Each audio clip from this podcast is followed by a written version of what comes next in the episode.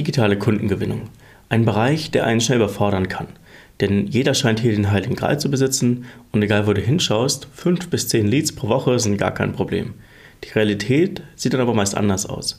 Jetzt musst du als Experte oder Geschäftsführer, der auf einmal Marketing und Vertrieb machen muss, eine Entscheidung treffen.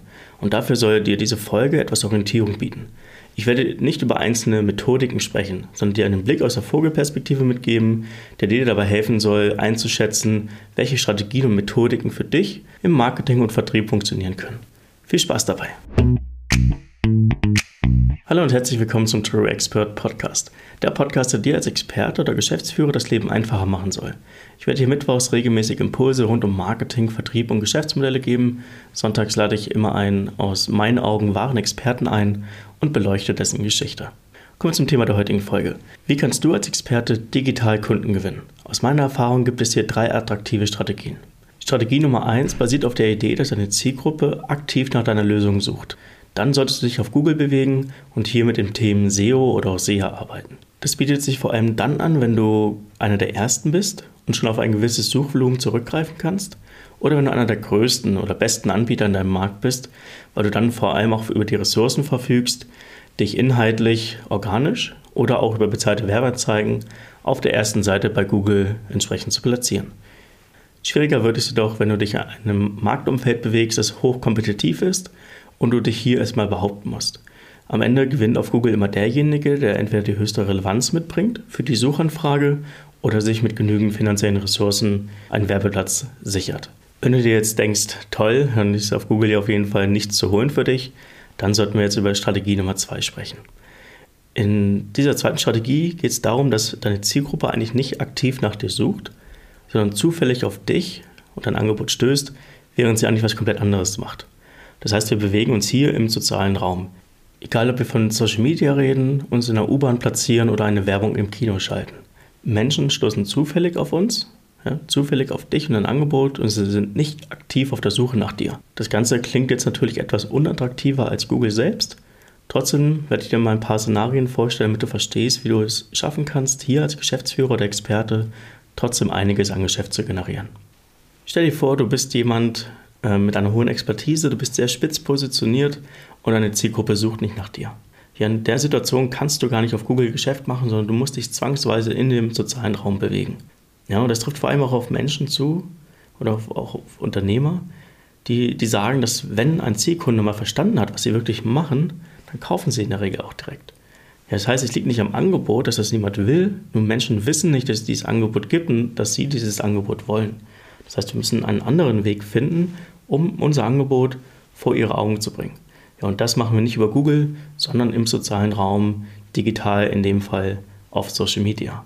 Im zweiten Szenario geht es darum, dass wenn du als Unternehmer in einem hochkompetitiven Umfeld bist, ja, dann wirst du bei Google es schwer haben, in die ersten fünf Ergebnisse zu kommen.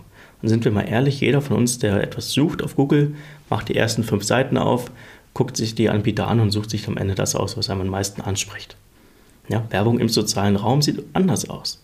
Denn hier gibt es theoretisch keine Konkurrenz, weil die Zielkunden, die du erreichen willst, ja nicht nach dir suchen, sondern auf dich stoßen. Was sie dann nicht machen, ist, dass sie dann Google aufmachen und nach nochmal vier, vier, fünf Konkurrenten von dir suchen. Ja, von daher, auch dann in dem Fall, wo du einem hochkompetitiven Bereich unterwegs bist, ist Social Media meist attraktiver als Google. Und aus meiner Erfahrung funktioniert Werbung im sozialen Raum dann am besten, wenn du mit deinem Angebot so ein bisschen dich gegen den Status quo stellst in deiner Branche. Denn dann hast du die Möglichkeit, mit deinen Inhalten und mit deinen Botschaften so zu provozieren, im positiven wie im negativen, dass daraus Emotionen entstehen können. Und Emotionen im sozialen Raum führen zu Reaktionen, Reaktionen führen zu Gesprächen, aus Gesprächen kann am Ende Geschäft entstehen.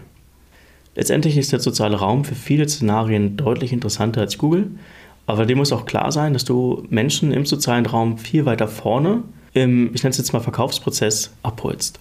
Bei Google bin ich kaufbereit. Ja, ich suche aktiv nach einer Lösung. Im sozialen Raum kann es sein, dass du mich überhaupt erst auf das Problem aufmerksam machst und bis ich dann am Ende kaufe, bis dahin muss noch einiges passieren. Von daher hab auf jeden Fall bei dieser zweiten Strategie auf dem Schirm, dass du deine Kommunikation anpassen musst und nicht davon ausgehen kannst, dass jemand, der mit dir in den Kontakt tritt, oder jemand, der deine Inhalte liest, heute schon kaufbereit ist. Ja, es ist einfach nur eine Anpassung der Kommunikation und dann hast du die Möglichkeit, jemanden viel weiter vorne in seiner eigenen Customer Journey abzuholen und dann am Ende natürlich auch zum Kunden zu machen.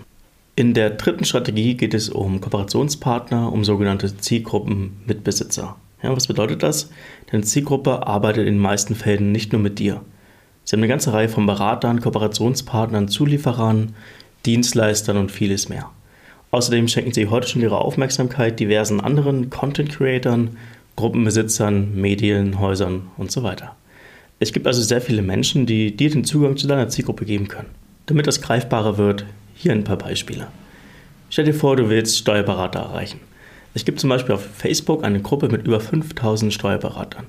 Die Gruppe ist hochaktiv. Immer wenn ein Steuerberater eine Frage hat, postet er die in diese Gruppe und kriegt direkt von ganz vielen Kollegen eine Antwort, um sein eigenes Problem zu lösen. Super für die Steuerberater, kann aber auch interessant für dich sein, wenn du etwas an Steuerberater verkaufen willst. Ja, denn hier bündeln sich ganz viele aktive Steuerberater innerhalb dieser Gruppe und es gibt ein paar Leute, die diese Gruppe gegründet haben, moderieren und verwalten. Und wenn du jetzt was an die Steuerberater verkaufen willst, dann wendest du dich nicht an jeden Steuerberater einzeln, sondern versuchst eine Win-Win-Situation mit den Moderatoren oder mit den Gründern dieser Gruppe zu treffen. Und genau das hat ein Kunde von mir gemacht und wird heute immer dann empfohlen, wenn eine Frage gestellt wird, die sein Produkt am Ende lösen kann. In einer anderen Situation suchst du vielleicht den Zugang zur Customer Service Branche. und hier gibt es zum Beispiel Fachmagazine. Eins wird davon zum Beispiel von der lieben Iris Gordelik rausgebracht, das Vernetzt-Magazin. Kennt eigentlich niemand, aber im Customer Service fast jeder. Ja, und wenn du den Zugang zu dieser Branche suchst, dann ist dieses Magazin für dich der Place to be und nicht das Handelsblatt.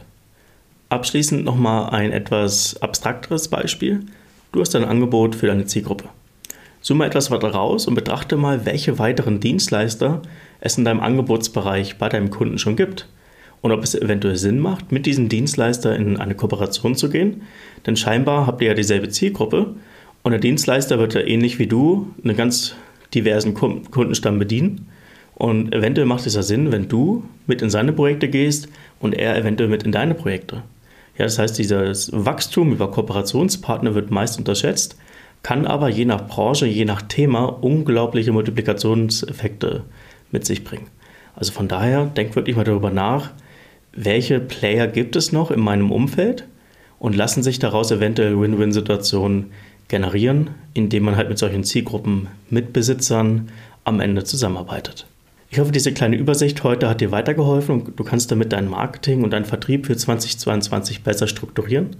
Wenn du Support benötigst oder einen Sparringspartner für deine strategischen Überlegungen benötigst, schreib mir gerne bei LinkedIn. Am Sonntag gibt es wieder einen spannenden Gast Abonniere also diesen Podcast, damit du zukünftige Impulse und Interviews nicht mehr verpasst. Bis dann.